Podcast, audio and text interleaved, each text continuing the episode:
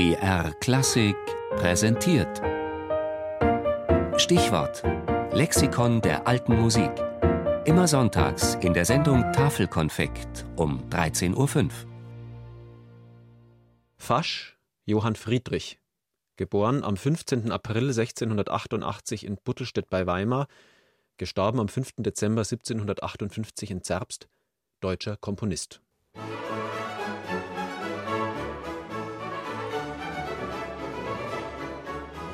Er war nicht der einzige große Komponist, den der musikalische Weltgeist in jenen Jahren zwischen dem Thüringer Wald und der Elbe unter seine Fittiche nahm, wie seine fast gleichzeitig geborenen Landsleute Bach, Händel und Telemann. Wie Telemann stammt Fasch aus einer Dynastie von Lehrern und Pastoren.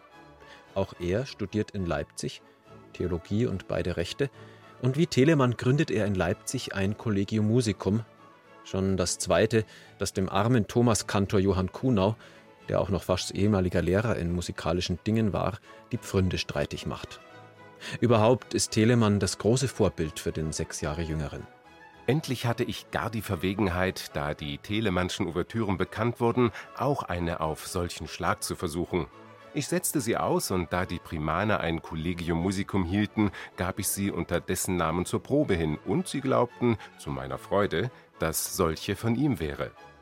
Bei dieser Gelegenheit kann ich nicht umhin, es öffentlich zu bekennen, dass ich aus meines geehrtest und geliebtesten Freundes des Herrn Kapellmeister Telemanns schönen Arbeiten damalen meist alles erlernte.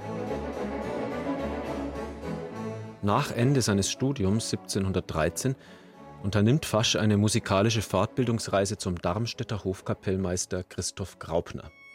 Die Erneuerung einer alten Freundschaft und für die Nachwelt ein Glück – denn viele Kompositionen Faschs sind einzig in Darmstadt erhalten.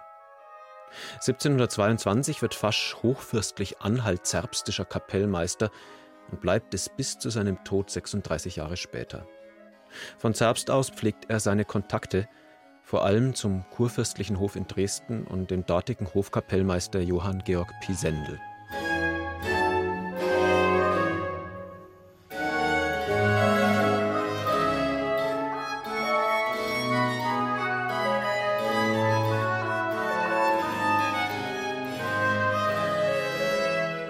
Die manchmal geradezu experimentell anmutenden Instrumentalbesetzungen vieler seiner Orchesterouvertüren sind wohl der Dresdner Hofkapelle auf den Leib geschrieben. Oft doppelte Bläser bis hin zu den Hörnern und Fagotten, der Einsatz des irisierenden Chalumeaus, all das macht den Charme von Faschs Orchestermusik aus. Einer temperamentvollen, emotionsgesättigten Musik voller reicher, ausgefallener Parfums und Farben.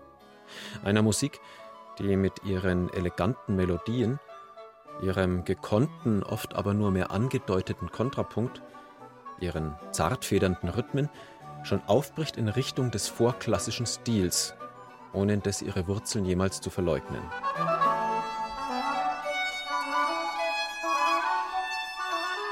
(1758) ist Johann Friedrich Fasch in Zerbst gestorben. Zu seinen Lebzeiten ist kein einziges seiner Stücke im Druck erschienen, Ouvertüren, Sinfonien, Konzerte, Kantaten, Kammermusik in vielfältigsten Besetzungen. Nun wird er rasch vergessen.